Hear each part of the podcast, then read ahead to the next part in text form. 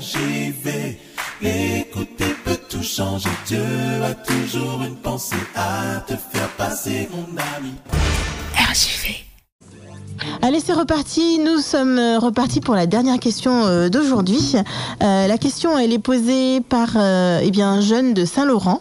et la voici. Pourquoi les adventistes ne font-ils pas le signe de la croix alors que la croix est un élément important, voire essentiel, dans le christianisme? Pourquoi les adventistes ne font-ils pas le signe de la croix alors que la croix est un élément important, voire essentiel, dans le christianisme? Alors, pasteur. Alors la réponse, c'est que le signe de la croix est une pratique qu'on retrouve dans plusieurs églises chrétiennes, c'est vrai. Mhm. Il y a nombre d'églises, surtout les protestants, qui n'ont pas cette pratique. Il n'y a aucune mention de ce rituel dans la Bible. On ne trouve aucune mention, aucun endroit où il est dit que Jésus, en enseignant la prière aux disciples, leur dit il faut faire le signe de la croix ou autre. On n'a pas de mention de cela dans la Bible. On voit apparaître les premières mentions du signe de la croix dans des écrits chrétiens du deuxième siècle à peu près. Deuxième siècle, nous sommes déjà euh, assez loin de la première Église et des premiers enseignements de Jésus-Christ.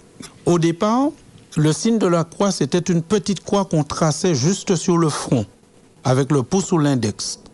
Ensuite, ça a évolué, la pratique a évolué, et d'après les éléments historiques que nous avons, vers le XIe siècle, eh bien, ça évolue vers le grand signe de croix que nous connaissons un peu plus aujourd'hui, qui parle du front, qui va jusqu'à la poitrine et qui touche les deux épaules.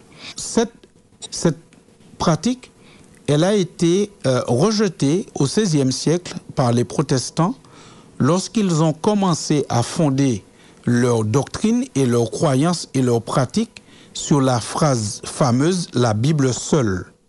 La Bible seule nous ne voulons que la Bible seule comme règle de pratique et règle de foi. Et ne trouvant pas le signe de croix dans la Bible, eh bien, ils ont arrêté cette pratique et elle n'est pas pratiquée chez les protestants. Et l'Église adventiste est dans cette même mouvance. Puisque cela n'est pas indiqué dans la Bible, eh bien, nous ne pratiquons pas. Maintenant, ceux qui pratiquent le signe de croix euh, disent que c'est un signe qui n'est pas dénué de symbolisme biblique. Effectivement, parce que quand on fait le signe de croix, ça peut évoquer la mort de Jésus sur la croix, cela peut aussi évoquer euh, la personne de Dieu, Dieu le Père, Dieu le Fils, euh, Dieu le Saint-Esprit, et donc il y a quand même un certain symbolisme biblique dedans. La difficulté, c'est que nous avons vu apparaître avec le temps l'idée que le signe de la croix a été associé comme un, rituel qui aurait un pouvoir surnaturel. Et c'est ainsi qu'on voit des personnes qui, sans penser ni à Dieu, ni à la personne du Christ, ni au Saint-Esprit, ni même au Christ sur la croix, ni même à la symbolique de la mort de Jésus sur la croix, font un signe de croix à certains moments particuliers de la journée ou dans certaines difficultés ou en passant à certains endroits, comme si ce signe avait un aspect mystique, un signe qui pourrait les protéger de manière euh, presque euh, indépendamment d'une vraie foi et d'une vraie relation avec Dieu. Alors tout cela fait que euh, cette pratique n'est pas retenue par nombre d'églises qui sont dans le courant du protestantisme et n'est pas non plus retenue, puisque c'était la question de l'auditeur, par l'Église adventiste non plus. Maintenant, nous nous rappelons aussi que le plan du salut, le salut, ne repose pas uniquement sur la croix. Parce que s'il est vrai que l'auditeur nous disait que c'est un élément important, la croix est un élément important, voire essentiel du christianisme, oui, c'est vrai, c'est un élément important, voire essentiel.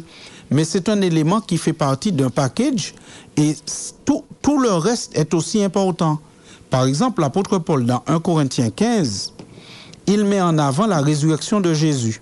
Et il dit que la résurrection de Jésus, c'est très très important. Et il dit que Jésus a voulu faire savoir qu'il est ressuscité. On, peut lire 1 Corinthiens 15, versets 1 à 4 pour voir comment il insiste sur l'importance de la résurrection. Je vous rappelle, frères, l'évangile que je vous ai annoncé, que vous avez reçu, dans lequel vous avez persévéré et par lequel vous êtes sauvés, si vous le retenez tel que je vous l'ai annoncé. Autrement, vous auriez cru en vain. Il dit qu'il leur rappelle l'évangile par lequel ils sont sauvés. Et dans cet évangile, la place de la résurrection est essentielle.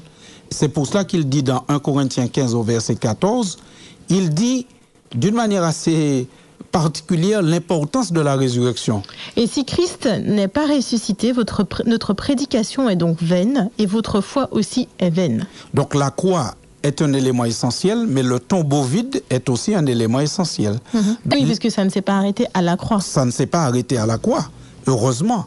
Et donc la croix du Christ fait partie des éléments qui fondent notre salut, mais le fait que Christ soit ressuscité, c'est aussi important. Le retour de Jésus qui reviendra avec puissance et avec gloire et qui va déchirer les cieux pour venir, pour effacer, éliminer le péché, sortir ses enfants de ce monde de ténèbres, c'est encore un autre élément essentiel du plan du salut. Donc cela dit, nous ne nous arrêtons pas simplement à la pratique du signe de la croix, mais nous sommes très attachés au message qu'il y a à la croix.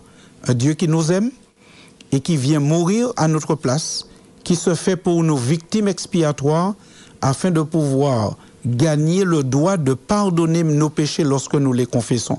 Donc cela, c'est vraiment un message qui est important et que nous voulons vivre au quotidien.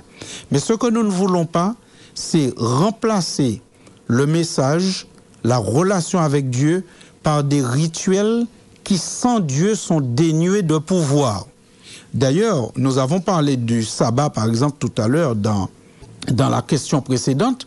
Et quand on lit Ésaïe au chapitre 1er, euh, Dieu va dire à son peuple qui à un moment était tombé dans des rituels, mais qui ne s'accrochait pas à la signification des choses, Dieu va leur dire, écoutez, je suis fatigué de vos fêtes, de vos sabbats, de vos nouvelles lunes, de vos offrandes, de vos sacrifices. Vous me fatiguez avec tout cela parce que le cœur n'y était pas. Il faisait juste quelque chose comme cela, comme un rituel, mais il n'avait rien il n'était pas attaché à Dieu. Nous avons de multiples exemples de cela dans la Bible. La Bible combat l'idée de rituel. Et la Bible veut surtout que nous puissions adorer Dieu en esprit. Et en vérité. Et en vérité. Mhm. Et ça, c'est important. On a plein d'histoires comme cela, comme lorsque nous voyons dans 1 Samuel chapitre 4, par exemple, les enfants d'Israël sont en train de mener une guerre, une bataille. Ils sont en mauvaise posture dans cette bataille et ils prennent une décision. Dans 1 Samuel 4, au verset 4, ils disent on va aller chercher un élément sacré de notre euh, culte. Le peuple envoya à Silo, d'où l'on apporta l'arche de l'alliance de l'Éternel des armées qui siège entre les chérubins. Les deux fils d'Élie, Ophni et Phiné, étaient là avec l'arche de l'alliance de Dieu. Alors ils décident d'aller chercher l'arche de l'alliance. Et qui va chercher l'arche? Qui porte l'arche? Deux sacrificateurs, Ophni et Phiné. Et Phiné. Qui sont-ils? Ce sont les fils d'Élie. Ce sont les fils d'Élie. Mais comment sont-ils par rapport à Dieu? Ah bah, ah pas, ben, pas, en règle. Pas en règle. On le lit très clairement dans 1 Samuel 2, verset 12. La phrase est courte, mais elle est très tranchante concernant ces deux hommes. Les fils d'Élie étaient des hommes pervers, ils ne connaissaient point l'Éternel. Voilà. Donc la situation, c'est que nous avons un peuple, nous avons des dirigeants qui se moquent de Dieu, qui ne sont pas sérieux avec leur Seigneur, dans leur relation avec Dieu, dans leur fidélité. Mais quand ils sont en difficulté, ils vont vivement chercher l'arche et ils pensent qu'ils vont gagner la guerre.